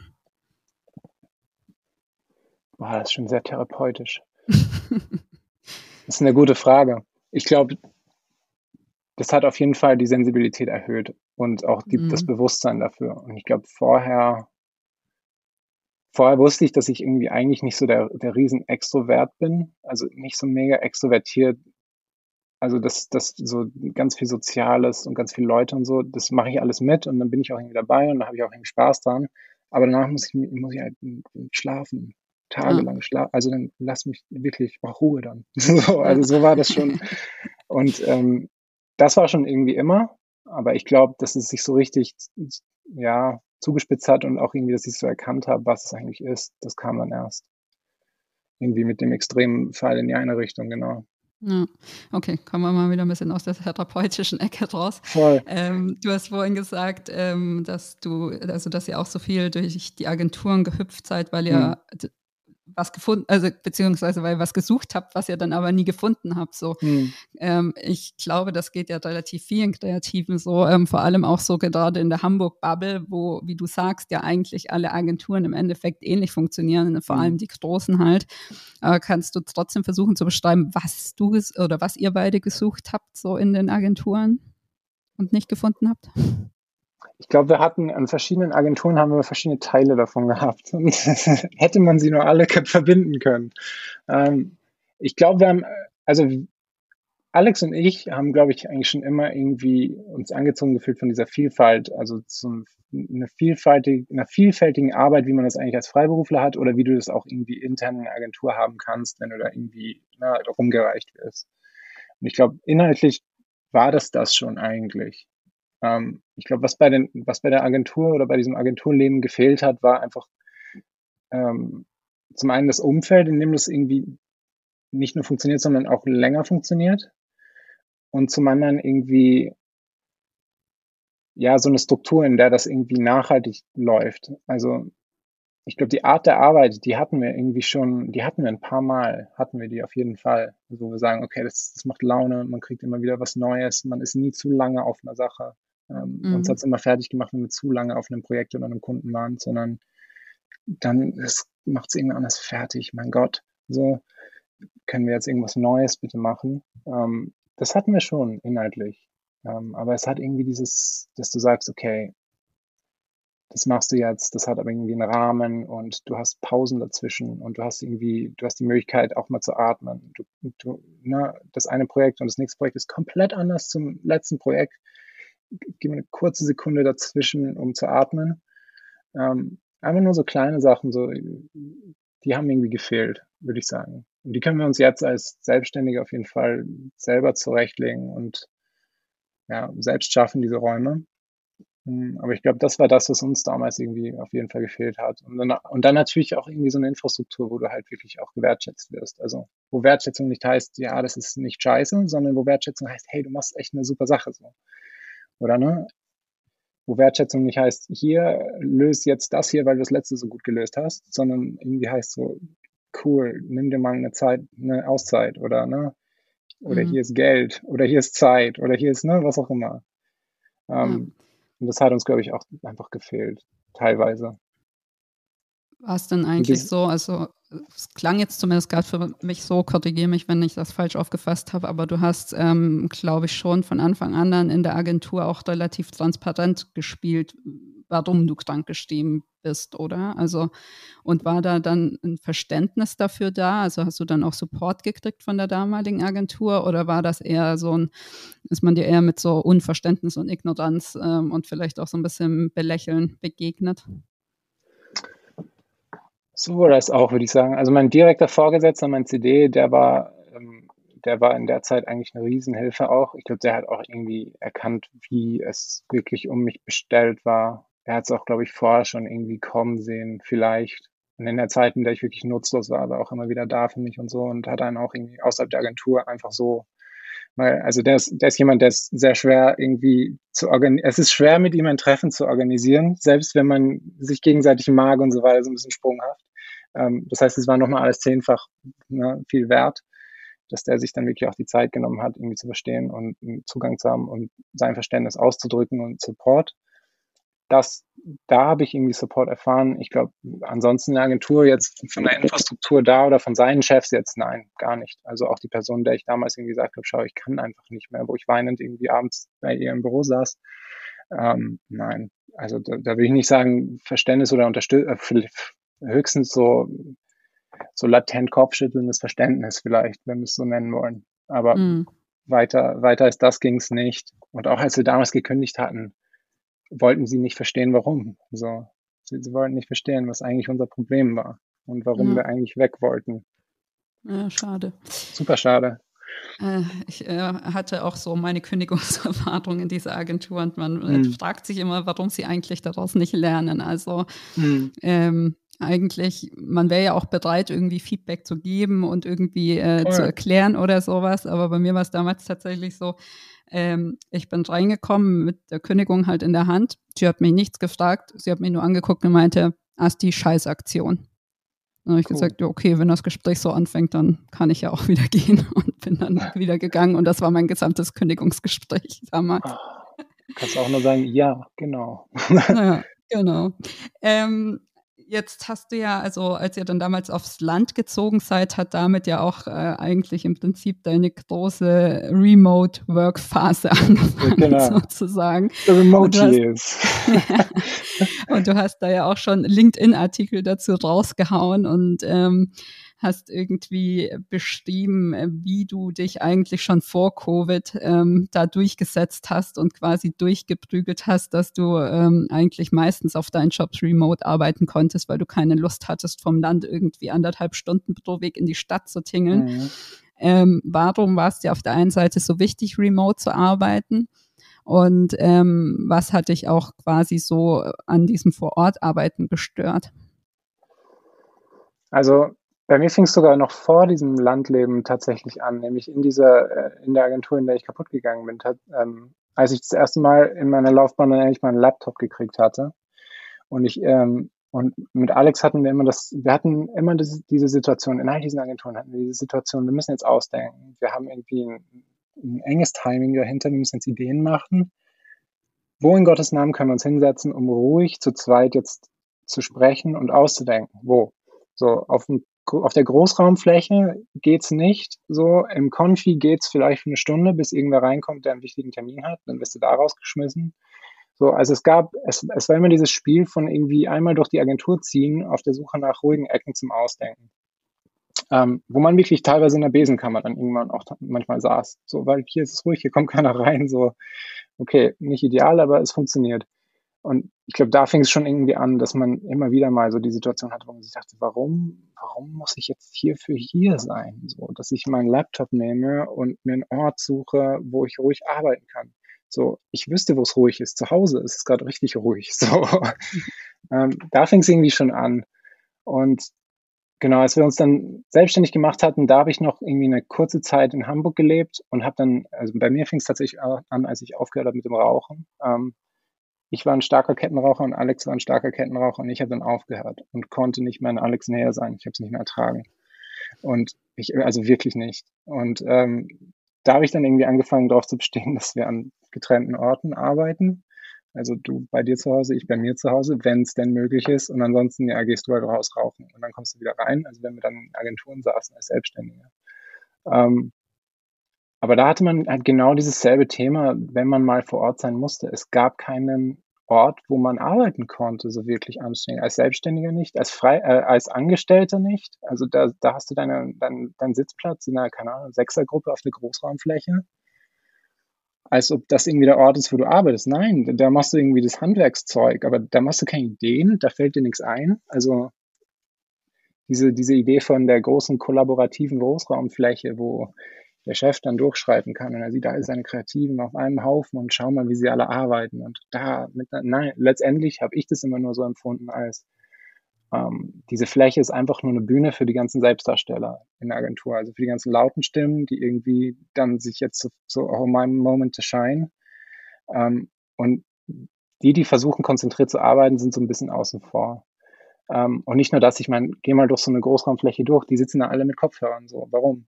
Also wenn das so geil zum Arbeiten ist, warum versucht jeder hier in seiner eigenen kleinen Kapsel zu sitzen, um irgendwie die kleine Aura von Konzentriertheit irgendwie aufrechtzuerhalten? Das heißt, da ging das irgendwie schon los mit, boah, es kann doch nicht, also warum muss ich hierfür hier sein? Zumal ich als Kreativer, also als, als einer von zwei im Kreativteam, ich brauche nur die andere Hälfte vom Team und ansonsten muss ich meine Vorgesetzten wirklich nur partiell sehen zu Abstimmungen. Ansonsten muss ich hier nicht sein. Der Prozess muss hier nicht vor Ort stattfinden. Ähm, und so war das Gefühl schon als ja, Angestellter da, als wir uns dann frei gemacht haben, erst recht, als ich dann aufgehört habe zu rauchen, war es, okay, ich kann einfach, es ist mir nicht mehr möglich, in der Nähe zu sein von Rauchern. Tatsächlich. Und ähm, als wir dann aufs Land gezogen sind, erst recht, da war es ja zwei Stunden Pendeln pro Richtung. Mhm. Das heißt, da musstest du schon einen richtig guten Grund haben, warum das sein muss. Und da wurde ich dann einfach immer intoleranter, was die Gründe angeht. So, es ist kein Grund, dass du keinen Termin findest. Oder es ist kein Grund, dass du mir die Datei nicht schicken kannst oder so. Das sind ja alles keine Gründe. Das sind Probleme, die du hast. Warum sind nicht meine Probleme? Also so, so ganz überspitzt jetzt gesagt. Ja. Ähm, und da ging es auf jeden Fall los. Und irgendwann ja, da, haben wir schon irgendwie so ein Jahr oder so draußen gelebt und dieses Pendeln partiell fand, fand es ja noch statt, war einfach echt äh, viel. Ich meine, es sind 20 Stunden die Woche, die einfach flöten gehen in der Bahn. Ähm, irgendwann war es einfach so der Beschluss da, okay, ich sage jetzt einfach Nein und guck mal, wie weit ich damit komme. Ich sage jetzt einfach Nein zu vor Ort. Ähm, und es war jedes Mal eine Diskussion zu dem Zeitpunkt noch. Also es ist jetzt vielleicht, weiß ich nicht, vier, fünf Jahre her oder so. Das war jedes Mal eine Diskussion, das war jedes Mal ein Ja, aber hm, ähm, teilweise hat Alex das Ruder dann noch so rumgerissen, dass sie dann halt irgendwie so, sie war ja noch in Hamburg, kompromissbereit, irgendwie gesagt, okay, dann komme ich halt zu Abstimmungen bei euch vorbei oder so und Bernie ist irgendwie am Screen. Ähm, so haben wir es dann teilweise noch schummeln können aber so ging das los, genau, dass man halt das Gefühl hatte, ich, äh, ich kann hier nicht arbeiten. Das Ding, für das ihr mich bezahlt, kann ich gar nicht machen. So wie ihr mich hier irgendwie in eine Ecke steckt mit einem ne, Wackeltisch am Rand der Großraumfläche und jetzt mach Ideen, jetzt tanz. So, das lief halt mhm. halt nicht. Ja. Und ich bin ganz froh, dass wir damit angefangen haben, weil und auch damals schon angefangen haben und nicht erst jetzt irgendwie mit, mit Corona und Co. das erlernen mussten, so wie alle anderen gefühlt. Ähm, und ich bin auch froh, dass alle anderen das jetzt lernen mussten und irgendwie so ein bisschen sehen können, es geht viele Sachen schon. Und für manche mhm. Sachen geht es sogar besser. So, also ich, ich arbeite so am allerbesten. Und das habe ich nie so ganz verstanden, warum die Agentur meint, besser zu wissen, wie ich gut arbeiten kann, als ja. ich. So. Und hat dann die äh, größere Akzeptanz durch Remote-Arbeit ähm, dann dazu geführt, dass du gesagt hast, okay, cool, wenn das jetzt irgendwie läuft, dann kann ich jetzt auch äh, irgendwie den Schuh machen und nach Schweden gehen? Oder ähm, war der Plan schon vorher gedreift und warum überhaupt Schweden? Genau, wenn dann richtig, genau. Wie, kann, wie weit können wir das jetzt treiben? Naja, ähm, also bei mir war das schon länger drin. Okay, pff, Hamburg ist irgendwie nicht mehr ein Thema. Also, ähm, und bei meiner Freundin, beziehungsweise mittlerweile Verlobten, ähm, sie war halt noch angestellt in Hamburg in so Pendelverhältnissen längere Zeit. und bei ihr hat sich dann irgendwann mal, ich glaube, das war tatsächlich letztes Jahr oder so, ähm, gab es mal so eine Umstellung. Sie war irgendwie sehr unglücklich in vielen Jobs und ist auch viel so rumgebounced und hat am Ende einen Job gelandet bei einer Agentur, die eigentlich gar keine Büros hat, so, sondern eh schon immer Full Remote macht. Die treffen sich periodisch mal irgendwie in Berlin, ähm, aber ansonsten arbeiten die halt von überall. Also die Mannschaft ist auch quer in Deutschland verteilt.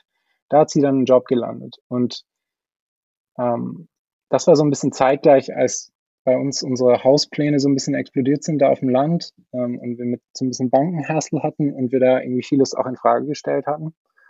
Ähm, und irgendwann standen wir da und haben uns ein bisschen angeguckt, so okay, ich, ich war, ich habe das letzte Mal ein HVV-Ticket vor zwei Jahren gekauft, also ich war schon länger nicht in Hamburg. Ähm, du bist jetzt auch schon echt, du musst da nicht mehr rein, also deine Firma gibt's da gar nicht. Also warum ist diese Nähe zu Hamburg jetzt überhaupt noch wichtig, wenn wir dann nicht sind und auch nicht sein wollen? so, warum sind wir dann noch im Dunstkreis von Hamburg?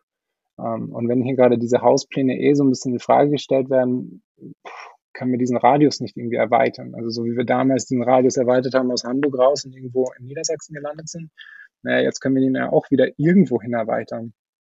Und dann fängst du halt an, okay, ähm, Deutschland, äh, Österreich überlegst dann noch, ich habe noch Familie in Belgien, irgendwie guckst halt irgendwie und machst es dann, also wir haben es zumindest dann nur noch so abhängig gemacht von, was gibt's denn für nette Häuser?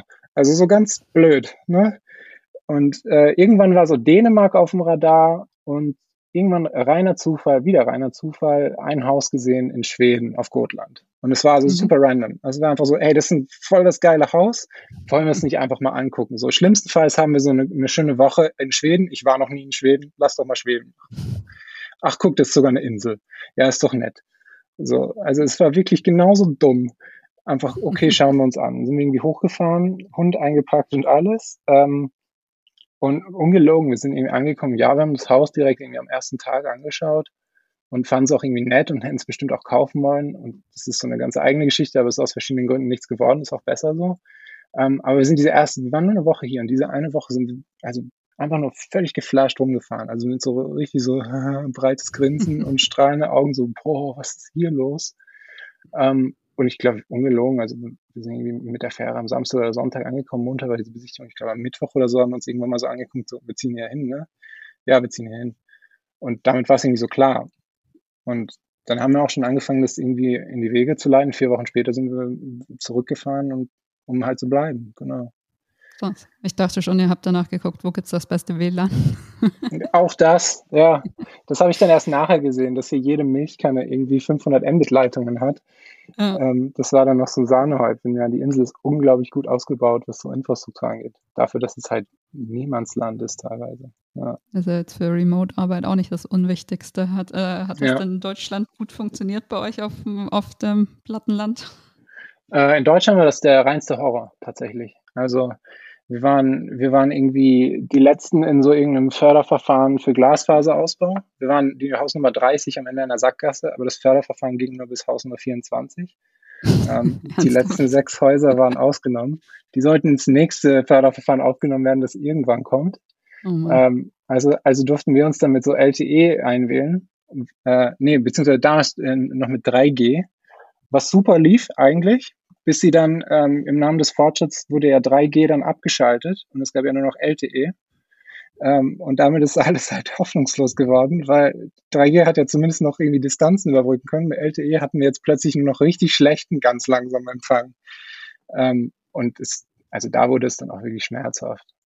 Also spätestens, mhm. ne, und dann, ich weiß nicht, wie viele Mails ich mit dem Landkreis und Bürgermeister und keine Ahnung was ausgetauscht habe, mit so, ich, ich, ich buddel den blöden Graben selbst, so, ich kann das Haus sehen mit dem Kabel, so bitte, lasst mich doch einfach, ich brauche doch nur. Und am Ende ja der, war der Joke ja wirklich so, dass der Landkreis langsamer war als hier Elon Musk mit äh, Starlink, ne? Mhm. Ich habe ich hab irgendwie letztes Jahr das Angebot gekriegt, hey, Starlink ist jetzt bei dir verfügbar. Willst du dir eine und Schüssel bestellen? Habe ich nicht mehr gemacht, weil es da schon klar war, wir ziehen hier ja, weg okay. und verkaufen. Aber Schade. absurd. Das mich jetzt noch interessiert. ja, voll.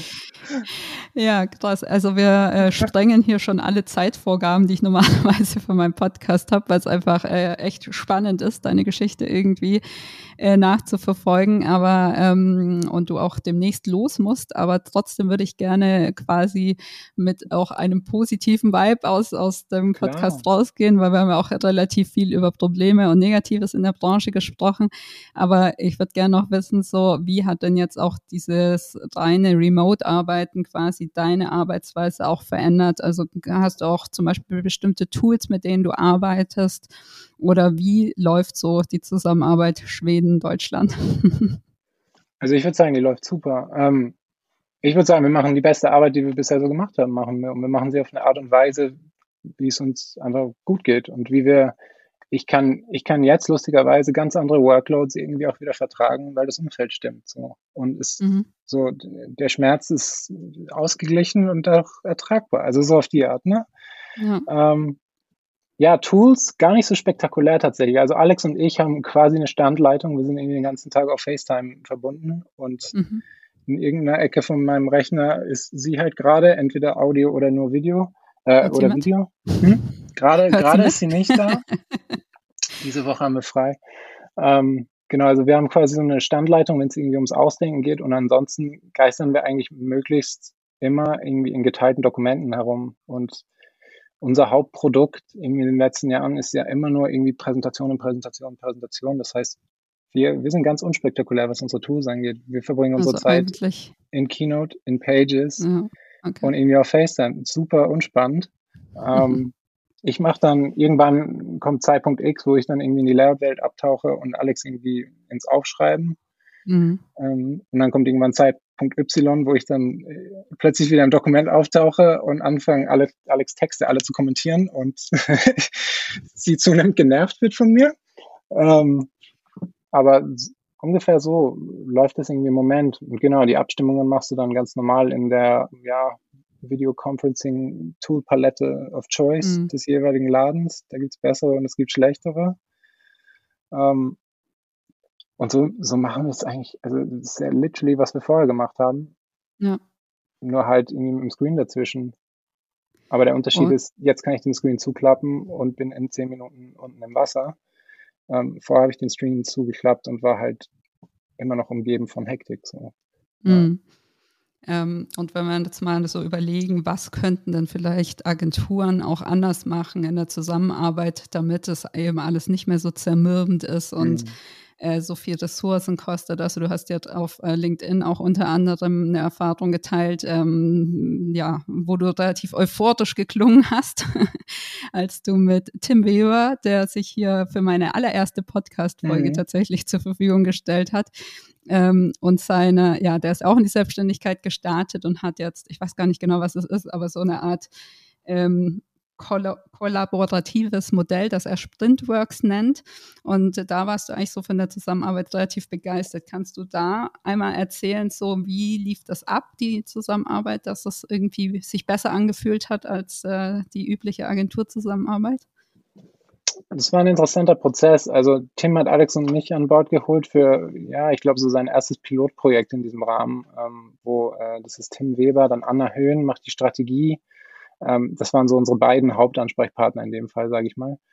Ähm, wo man, wir haben so als kleine, wendige Einheit, Alex und ich, die beiden ähm, und noch ein weiteres Kreativteam. Wir haben so als kleine, wendige Einheit ähm, in eigentlich fast täglicher Direktabstimmung mit dem Kunden das Projekt über zwei Wochen irgendwie gewuppt. Ähm, also so deshalb Sprintworks, weil das ein wirklich sehr intensiver ja, Sprint war. Zwei Wochen lang jeden Tag neue Ideen raushauen, jeden Tag neue Kampagnen. Also eigentlich genauso wie Alex und wir das, äh, Alex und ich das irgendwie schon immer gewohnt sind zu betreiben, aber ohne diesen ganzen Agentur-Overhead und ohne diese ganzen Schleifen, ohne die ganzen irgendwie Agentur-Egos und das ganze interne Prozedere, sondern ganz unmittelbar ähm, direkt mit Tim zusammen und dann eine Stunde später mit dem Kunden so und das jeden Tag. Ähm, und dann direkt auch vom Kunden, ich weiß, manche werden das ganz schrecklich finden, direkt vom Kunden zu hören mhm. und darüber zu reden und über die Ideen. Ähm, wir fanden das richtig gut. Also ich meine, wir sind mittlerweile erwachsen genug, als dass wir auch das Feedback irgendwie einordnen können und verstehen, worüber man gerade spricht und worum es gerade geht. Ähm, und das war so eine kleine, wendige Einheit eigentlich von nur den Akteuren, die in so einer Konstellation in der Agentur auch die Arbeit machen würden ähm, und sonst niemanden. Und mhm. das hat dazu geführt, dass man sehr schnell befriedigende Ergebnisse irgendwie hatte, wo irgendwie alle in alle Seiten auch sagen, das ist ein befriedigendes Ergebnis. Ne? Und nicht nur die Kreativen sagen so, oh, das ist eine super kreative Idee. Und der Kreativ dann sagt, ja, aber das kann ich nicht verkaufen, die Scheiße. Oder ja. ne, die sagen dann, das ist voll toll. Und der Kunde dann sagt, was soll ich damit? Das ist ja völlig out there oder die hat ja komplett missverstanden. Sondern da stand am Anfang ein relativ klares Strategiegerüst und dann haben wir versucht, das irgendwie mit Kreation zu befüllen, mit einer Kampagnenidee. Ähm,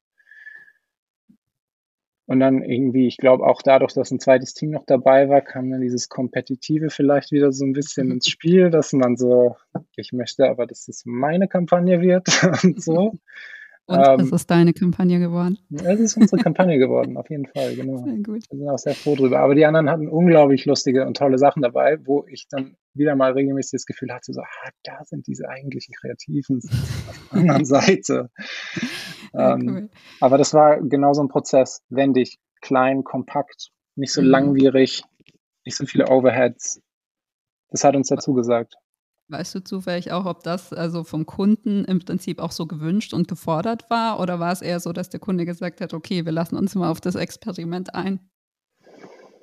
Ich glaube, so ein bisschen von beiden. Also den kompletten Background kenne ich gerade gar nicht so gründlich, aber soweit ich weiß, haben die auch schon in der Vergangenheit mit klassischen Agenturkonstrukten irgendwie probiert oder hatten auch mal einen mhm. Pitch am Laufen und solche Sachen. Ähm, und irgendwie konnte Tim die für das Prinzip da gewinnen. Und also es hat ja gut funktioniert. Alle waren am Ende auf jeden Fall zufrieden. Und man hat in sehr kurzer Zeit irgendwie nette Kreationen produziert. Ja. Die, die auch ehrlich gesagt nicht länger brauchen sollte als das. So. Das ja. sollten keine Lebenswerke werden. Es ist nur Werbung. Absolut. Na gut, ich glaube, wir könnten noch ewig weiter schnacken. Spannendes Thema auf jeden Fall, aber wir müssen jetzt hier auf jeden Fall mal einen Cut machen an der Stelle. Ähm, ja, ich glaube, es, äh, wir haben viele Themen angerissen, in die man hätte tiefer einsteigen können, aber auf jeden Fall vielen Dank für deine Offenheit, auch bei den eher schwierigen Themen. Ja, und das hat mir viel Spaß gemacht und äh, jetzt entlasse ich dich, glaube ich, in deinen Schwedischkurs. Ja, richtig. Ich muss, ich muss noch Hausaufgaben machen dann geht's los. Na dann mal los. Dankeschön. Danke dir.